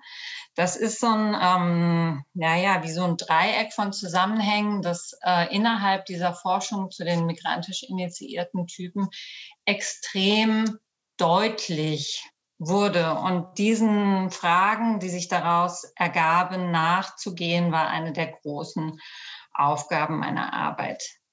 Ähm, der Zusammenhang von Gebrauch und Typologie lässt sich ganz kurz oder ganz knapp so beschreiben, dass bestimmte Formen oder Arten der Nutzung, Nutzungsgewohnheiten, mögen sie auch so klein und beiläufig äh, wie nur möglich sein, doch einen spezifischen hm, spezifische Raumanforderungen haben, die dann in der Architektur eben immer wieder zu ähnlichen Antworten führen. Diese Orte erfahren in der umgebenden Gesellschaft oder auch in der Nachbarschaft eine bestimmte Rezeption.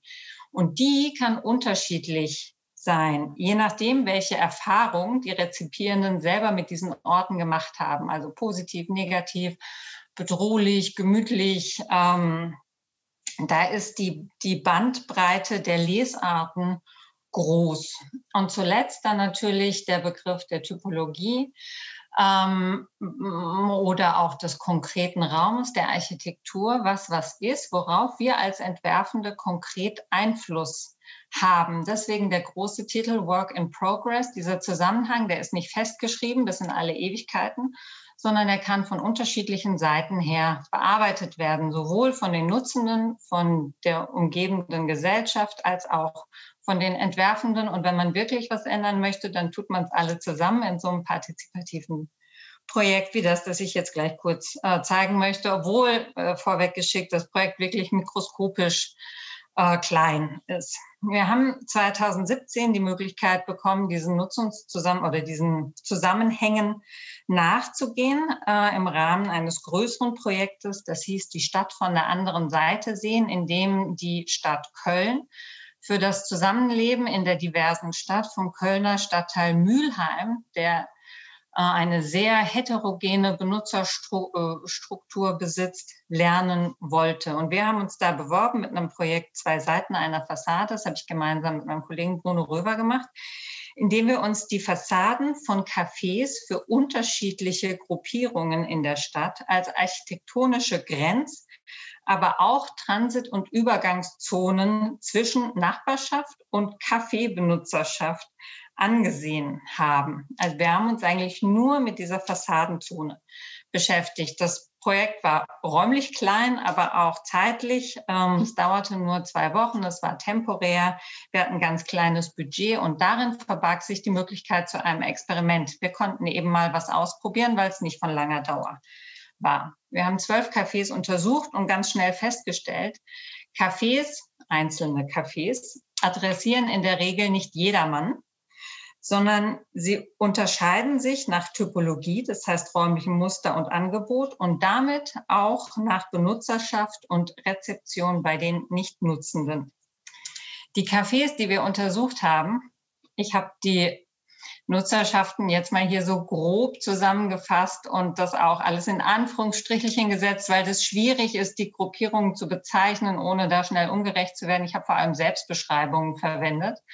Da war dabei ein Hipster-Café, ein Berliner türkisches Frühstückscafé, das Café einer LGBTQI-Community, zwei vor allem von Männern besuchte Teestuben, die aber den Begriff Café im Namen tragen und das Café eines Vereins. Und man sieht schon an dieser Liste, dass die Adressaten des räumlichen Angebots jeweils sehr unterschiedlich sein können. Äh, wir, die Studierenden und die Lernenden, wir haben alle diese Orte besucht und das unterschiedlich befangen. Das muss man einfach dazu sagen. Die Orte haben uns ganz sicher nicht alle gleichermaßen adressiert. Grundsätzlich ist da auch nichts gegen einzuwenden, dass unterschiedliche Orte in der Stadt für unterschiedliche Gruppierungen sind. Das Problem entsteht dann, denke ich, wenn sich mit der Typologie negative Stereotype bei Nichtnutzenden vor allem in der Nachbarschaft oder auch in der Stadtgesellschaft verbinden oder wenn die Nutzenden mit dem aktuellen Zustand selber nicht zufrieden sind, aus irgendwelchen Gründen. Das waren hier alles Orte in der Alltagsstadt. Manchmal entstehen da auch so Situationen, keiner reflektiert, dann läuft das einfach so weiter. Bei vier der Cafés, die wir untersucht haben, galt eines dieser zwei Kriterien. Und ich zeige jetzt nur eins und das eben auch nur ganz kurz. Und zwar Café Schabachi auf der Kolbstraße die äh, seit den NSU-Anschlägen vielleicht bekannt sein könnte, innerhalb Kölns zumindest ausreichend stigmatisiert ist. Das kann man, denke ich, so sagen. Und dann haben wir uns hingesetzt und mit den, vor allem mit der Benutzerschaft und unseren Studierenden über Architektur gesprochen.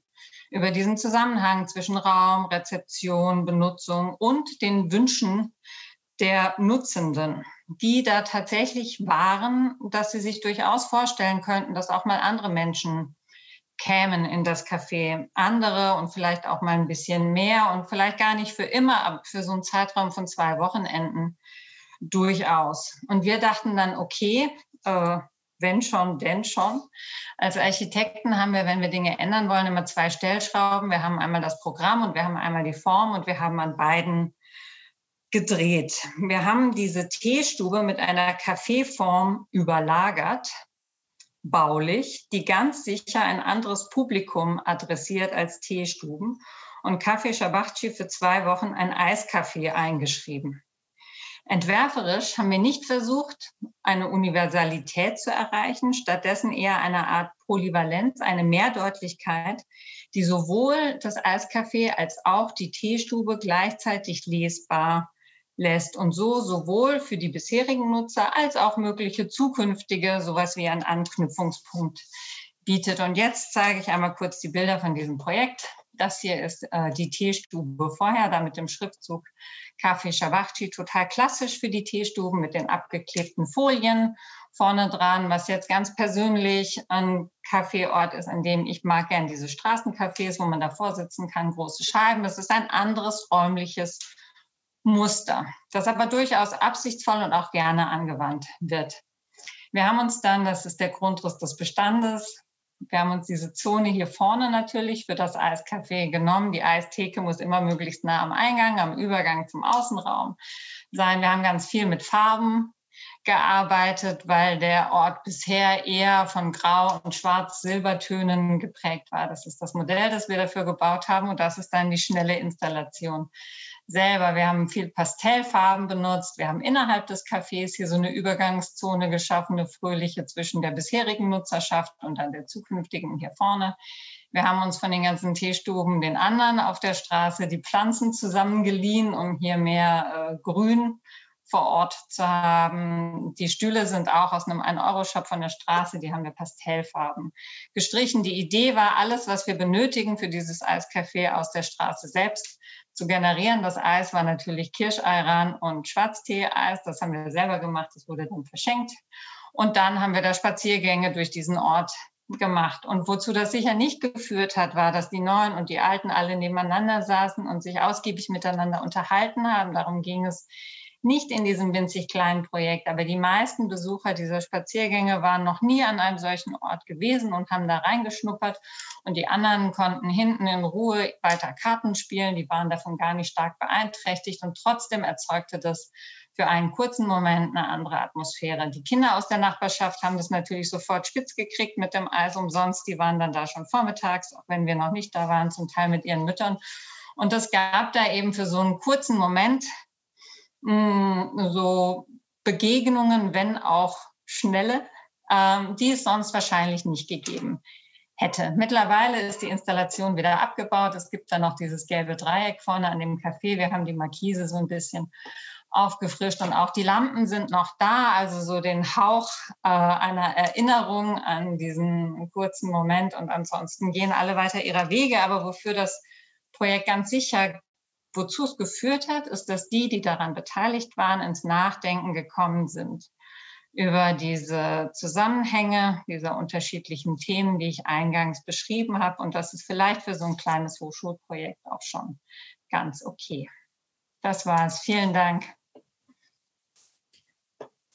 Ganz herzlichen Dank, Frau Dr. Weber, dass Sie ähm, sich bemüht haben und es sehr gelungen ist, ähm, dieses sicherlich sehr komplexe Projekt für uns allgemein verständlich zu machen.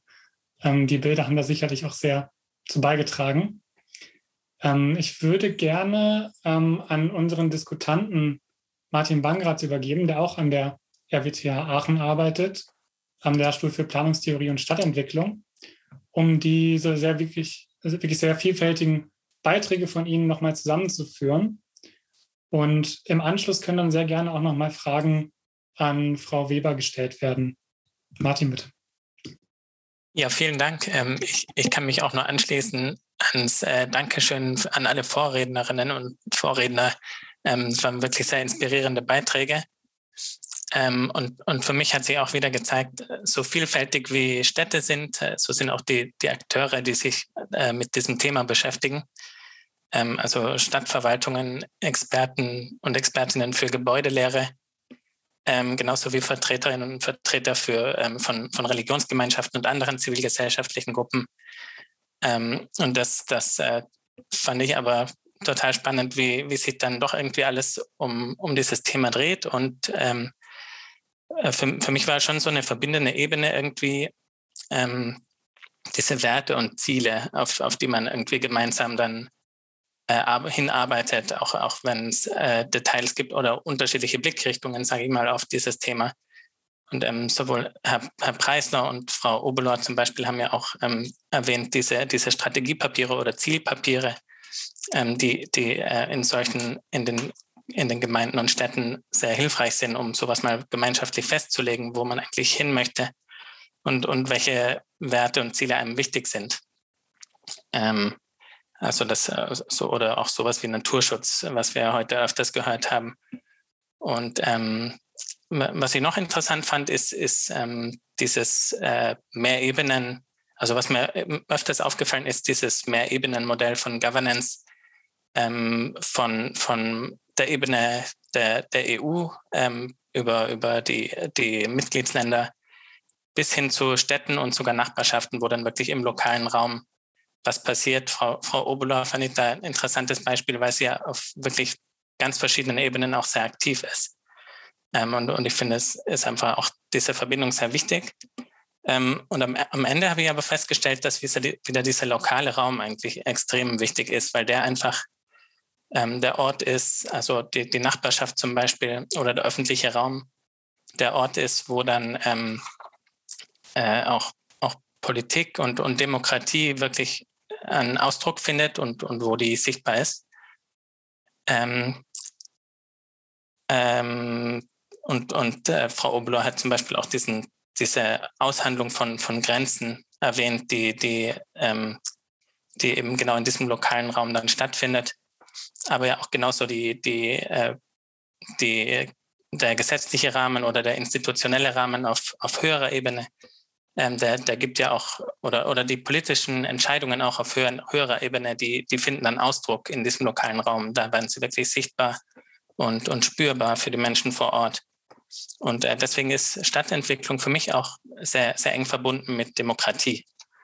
Ähm, also ich, ich, persönlich, ich ähm, beschäftige mich in meiner Forschung vor allem mit ähm, Beteiligungsprozessen und zivilgesellschaftlichen Initiativen in der Stadtentwicklung, also vor allem auch Initiativen, die, die eher bottom-up entstehen. Ähm, und ähm, ja, diese, diese lokale Ebene ist, ist, glaube ich, nicht nur die Ebene, wo, wo die Demokratie irgendwie spürbar ist, sondern auch, wo Menschen am ersten bereit sind, habe ich das Gefühl, ähm, sich einzubringen und auch mitzugestalten, weil sie eben auch dann die, die Auswirkungen von dem, was sie tun, direkt miterleben können, wenn sie jetzt in ihrem eigenen Umfeld einen öffentlichen Raum mitgestalten dürfen.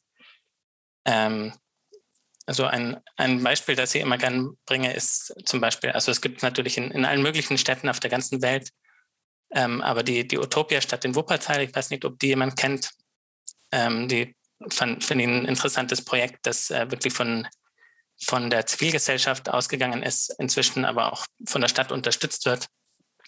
Und ähm, da, da wird ein, ein ehemaliger Bahnhof umgenutzt und ist ein, ein soziokulturelles Zentrum äh, mit, mit Bühne, mit Gastronomie und ähm, das Ganze an einem Ort und in einem Quartier, wo die, die Stadt selbst, würde ich mal behaupten, wahrscheinlich jetzt nicht so äh, viele Ideen gehabt hätte, was man dort überhaupt machen kann.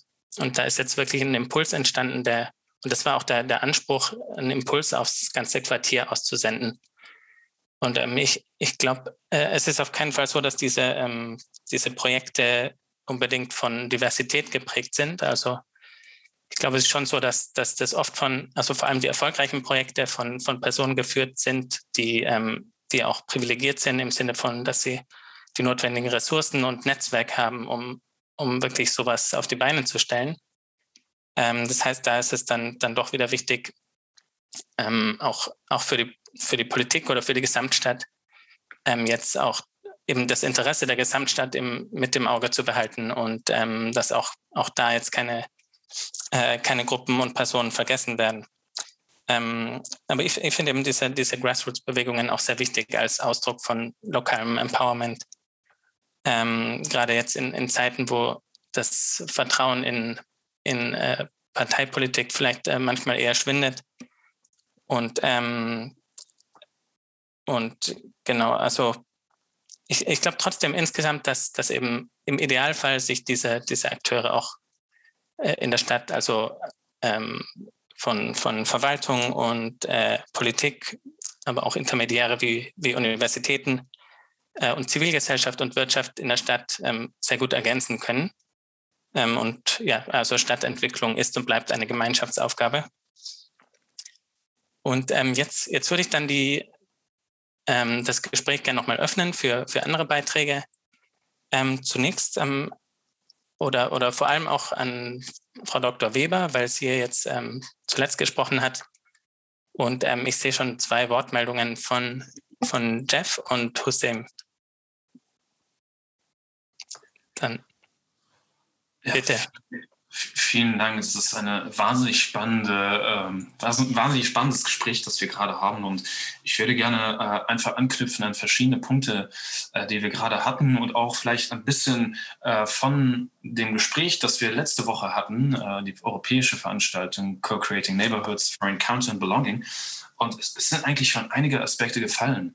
Ähm, also vor allem auch der Aspekt des, des Zuhörens, der, der Aspekt des gemeinsamen Lernens und, und vor allem auch, dass die Nachbarschaft eben diese überschaubare Größe ist, an, an der wir eben auch die gesamtgesellschaftlichen Herausforderungen sichtbar machen können, zum einen, aber dann auch zum anderen auch wirklich in die Handlung kommen können.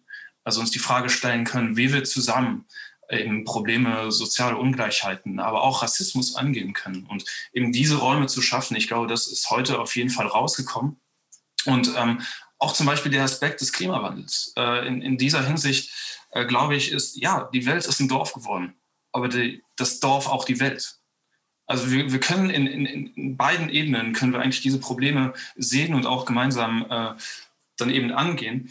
Und ich würde einfach noch vielleicht zwei Aspekte mit hineinbringen. Das eine ist das Menschenbild. Also die Frage, wie, wie gehen wir raus? Wenn wir rausgehen, wie, wie nehmen wir die anderen wahr? Sehen wir die anderen als Protagonisten wahr? Sehen wir sie wie Kinder, die Jugendlichen, die Erwachsenen? Sehen wir sie, äh, nehmen wir sie wahr als, als, als Menschen, die, die Akteure sind? Ähm, und, und können wir quasi diese Gleichgültigkeit, die wir mancherorts und auch manchmal noch nicht selbst spüren, wie können wir die umwandeln in genuines Interesse? Für andere Mitmenschen. Also das ist ein Punkt.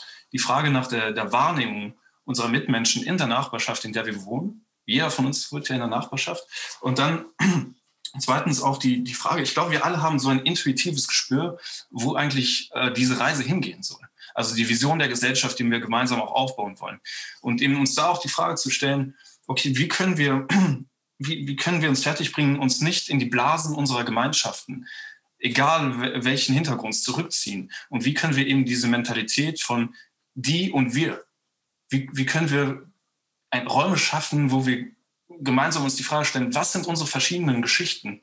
Wie können wir gemeinsam zuhören? Und wie können wir eben diese Geschichten so framen, dass wir daraus ein neues Narrativ aufbauen können, in der jeder und jede seinen Platz findet, egal welches Alter, egal welcher Background. Danke, dann würde ich direkt weitergeben, damit wir noch möglichst viele Beiträge sammeln können. Vielen Dank. Ich bin der Hussein Stück, ähm, studiere zurzeit Humangeografie und arbeite als studentische Hilfskraft in der Kultur- und Sozialgeografie Abteilung von der Humboldt-Universität. Und ich wollte gerne eine Erfahrung von letzter Woche ähm, mitteilen.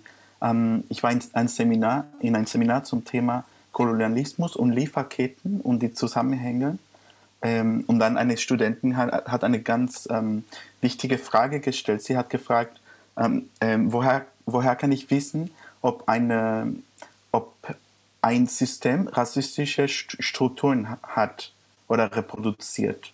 Und dann die Referentin hat einfach gesagt, wir müssen davon ausgehen, dass es Rassismus ähm, gibt in diese Systeme. Und dann können wir die verschiedenen Strukturen analysieren und dann diese rassistische Strukturen ähm, entdecken und ähm, wie heißt das? Äh, dekonstruieren. Aha. Und, und dann, dann, ich hatte dann die Frage, ähm, dann kann, dann, das kann auch hilfreich sein für die Nachbarschaft. Ähm, zum Beispiel, wenn wir uns die Fragen stellen, was, was ist mit meiner Nachbarschaft zum Beispiel? Gibt es Rassismus? Und für mich ist eine klare Ja, weil wir so sozialisiert wo, worden sind. Und dann, dann ist die Frage, was mache ich dann? Wie kann ich dann antirassistische Arbeit in meinen, in, in meinen Kontext dann leisten? Ähm, genau, wollte nur das, ähm, den Be Beitrag machen. Danke, Hussein. Gibt es weitere Fragen? Herr Sascha Getzmann. Genau. Ich wollte mich auch bedanken für die tolle, schöne Diskussion. In mir ist noch nachgeklungen von der Punkt von Herrn Mazzaferro vorhin, das Thema der Neutralität. Da ist richtig in mir was so hochgewuppert, was dann in verschiedenen Kontexten auch hier dann verschieden ausgedrückt wurde. Also es hatte seinen Sinn, dass wir Kirche und Staat getrennt haben, aber das hat dazu geführt, dass wir, glaube ich, das Materielle und das Geistige auch voneinander trennen. Also wir trennen eigentlich das, wenn Menschen irgendwie persönliche, geistige, gläubige, religiöse Erfahrungen machen. Und wenn ich mir jetzt hier in meiner Nachbarschaft in Halle Neustadt eine der finanziell ärmsten Nachbarschaften in ganz Deutschland anschauen würde, wenn ich hier arbeiten möchte und wirken möchte und Zusammengehörigkeit schaffen würde, und ich würde direkt erstmal sagen, jetzt sind wir erstmal neutral, dann würde das sehr fern der Realität sein. Ne? Also wenn da ist die muslimische Mama mit vier, mit vier Kindern, die hier super viel leistet und hier ankommt und äh, hier mitgestalten will. Äh, und wenn ich der erstmal sage, sei mal neutral, wer bin ich, das zu sagen? Ich bin auch nicht neutral. Und dann habe ich noch vorhin so den Begriff von Lernen und Verlernen von Frau Obuler gehört. Wenn wir die Chance eigentlich nicht wahrnehmen in der Nachbarschaft direkt, also es ist auch so ein Zeitfaktor manchmal vorhanden. Also wir hatten 2015 und 16 eine Riesenchance durch die kurdische arabische Bevölkerung, die zu uns gekommen ist, mit ganz vielen besonderen Qualitäten, die hervor, hervorragend sind und für mich heute immer noch fühlbar sind. Aber die, die, diese Bevölkerung ist dabei, eigentlich Dinge zu verlernen, die total hilfreich und total schön sind. Ähm, zum Beispiel diese begehbare Gastfreundschaft, ne, wo man einfach anklopft, wo man einfach da ist, wo man sich austauscht, wo man sofort redet, ohne sich zu verstellen. Ähm, da übernimmt man mehr so die Mentalität, die drumherum herrscht. Und ähm, ein Buch, was für mich das sehr schön, letzter Kommentar, sehr ausgedrückt hat, ist dieses Buch, vielleicht ist es auch in der Runde ein bisschen bekannt, sehr dünnes Statement, How to Stay Sane in an Age of Division, wo sie im Grunde genau den Punkt hochbringt, der hier oft betont würde. Es gibt viele Stimmen, die nicht gehört werden. Und ich glaube, der erste Zugang in einer Nachbarschaft muss sein, dass möglichst viele Menschen ihre Stimme erheben können und gehört werden. Und dann, wie Herr Simon gesagt hat, dass wir auf die Handlungsebene kommen, eben als Protagonisten Sachen umsetzen können, egal wie der Verantwortungsbereich sind. Das muss nicht sofort in einer äh, Verantwortungsebene sein, aber jeder muss erstmal eine Stimme haben und dann handeln können. Und daran sollten wir uns ähm, genau bestätigen. Sehr schöner Beitrag, danke. Ich glaube, mit Blick auf die Uhr ähm, würde ich dann auch schon zurückgeben an Jascha. Ist das richtig? Ja, ganz herzlichen Dank für diese vielen sehr, sehr bereichernden Beiträge von allen Seiten. Ähm, wir merken, die Zeit rennt und wir können uns sicherlich noch stundenlang weiter über diese Thematik austauschen. Vielleicht werden wir auch noch anschließende Gelegenheiten finden und schaffen, um darüber weiter im Gespräch zu bleiben. Können sich auf jeden Fall alle sehr gerne auch an die Veranstalterinnen ähm, wenden, ähm, wenn sie daran Interesse haben. Ich danke zunächst einmal ganz, ganz herzlich allen Referentinnen und Referenten und auch allen Teilnehmenden und ähm, allen Teilnehmern und möchte gerne nochmal für ähm, Schlussworte an unsere Mitveranstalterinnen der Europa-Union Frankfurt, hier vertreten durch den Vorsitzenden Klaus Klipp und dann auch nochmal an die Bahai International Community an ähm, Jeff übergeben. Ja, vielen Dank. Ähm, ich versuche das kurz zu machen. Warum ist hier die Europa-Union Mitveranstalter? Ganz einfach, weil wir da, weil uns daran liegt, sehr viele Mitglieder aus Frankfurt, wo wir basiert sind, zu haben. Und Frankfurt hat nun mal eine sehr vielfältige Bevölkerung. Und unsere Aufgabe ist es, mit dieser vielfältigen Bevölkerung zusammenzuarbeiten. Und ich war jetzt beeindruckt, was ich heute gesehen habe, hier an, an verschiedenen Äußerungen, die gekommen sind. Meine Erfahrung ist, wir müssen nicht nur offen sein und die Räume bieten, sondern das ist eine Hohlschuld. Wir müssen auf die Leute zugehen und versuchen, Vertrauen zu schaffen und die verschiedenen Communities und die Milieus und so weiter dazu zu bringen, dass sie sagen, ja, das sind Leute, die kann man ernst nehmen, zu denen kann man Vertrauen haben, mit denen wollen wir zusammenarbeiten. Das ist nicht mit einfachen Deklarationen getan, sondern das ist wirklich viel Arbeit. Ich glaube, dass das ein Problem ist, das wir nicht nur in der Europa-Union in Frankfurt haben, sondern das haben wir in den Parteien, das haben wir in staatlichen Institutionen, das ist auch hier angeklungen, das kommt auch in den Städten so. Ähm, und wenn wir diese Arbeit nicht machen, verlieren wir die Bevölkerung. Äh, die Diskussion, die wir heute hier gehabt haben, ist sehr, sehr positiv insofern, als wir ja sehen, was man eigentlich alles machen kann. Wie viel Gutwill da ist, wie viele Ideen da sind, wie viel Kreativität da ist ähm, und wie man das umsetzen kann. Ich mache Ihnen jetzt einfach, ich setze Ihnen jetzt einfach nochmal äh, in den Chat unseren Linktree. Wenn Sie da draufklicken, dann haben Sie ganz schnell einen Überblick über das, was wir, ähm, was wir so machen. Äh, wir sind da so multimedia-mäßig auf allen möglichen sozialen Kanälen unterwegs. Das gehört auch dazu, äh, für, zu diesem Outreach, um an die Leute ranzukommen. Aber das allein reicht nicht. Man muss wirklich Community für Community sich überlegen, wie kann man die Menschen ansprechen, wie kann man auf sie zugehen.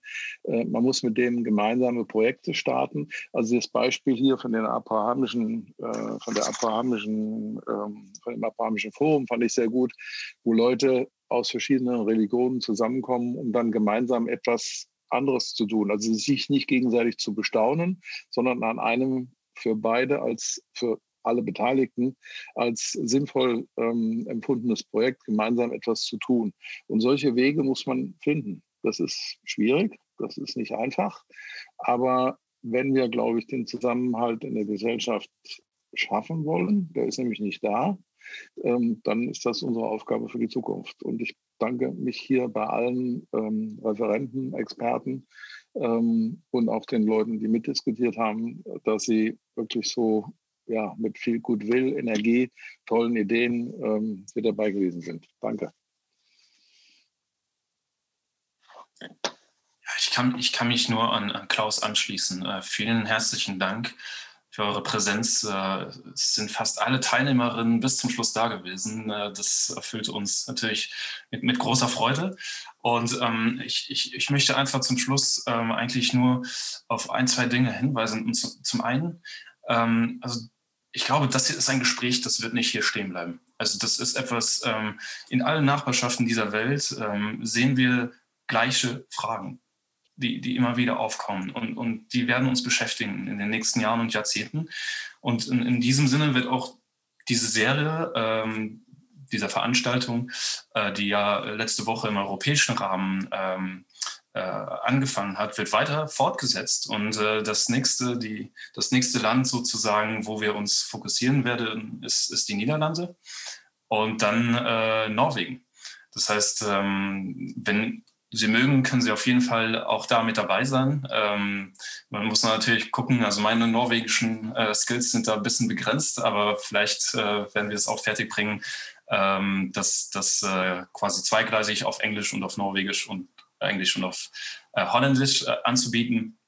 Ähm, ich würde eigentlich ähm, einfach nur quasi ähm, mit einem Zitat enden wollen, das ein guter Freund von mir äh, geteilt hat, um es nicht nur auf der internationalen, der nationalen und lokalen, sondern auch auf der persönlichen Ebene eigentlich äh, anzusehen. Und zwar, ähm, es ist ein guter Freund von mir, der äh, seine Eltern kommen aus Kolumbien, er ist in Luxemburg in einer Pflegefamilie aufgewachsen. Wir beide sind in demselben Dorf aufgewachsen und ähm, wir engagieren uns, ob das in Belgien ist war oder jetzt wieder in Luxemburg, äh, auch in, in Nachbarschaftssettings.